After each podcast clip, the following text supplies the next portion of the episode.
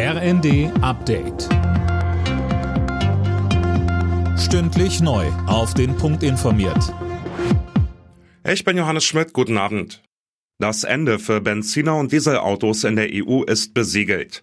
Das EU-Parlament hat endgültig für das Aus der Verbrennungsmotoren für Neuwagen ab 2035 gestimmt.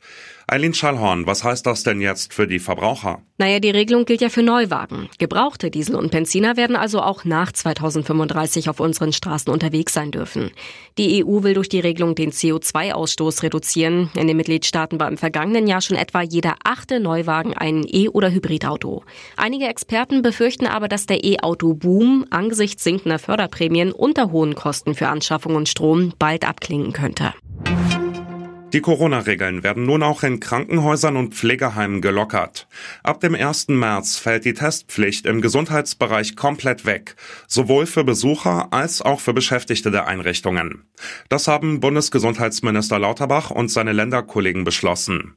Ab März bleibt dann nur noch die Maskenpflicht für Besucher in Kliniken, Heimen und Arztpraxen. Die 200 Euro Einmalzahlung für Studierende steht in den Startlöchern. Wie Bildungsministerin Stark-Watzinger sagte, ist die digitale Plattform, über die man das Geld beantragen kann, jetzt fertig. Die studentischen Bezieher sollen mit einer Infokampagne darüber aufgeklärt werden, wie sie an das Geld kommen. Der Bund jedenfalls hat seine Hausaufgaben gemacht. Er hat die Finanzierung der Plattform äh, gesichert. Er hat auch mit Sachsen-Anhalt die Plattform aufgebaut.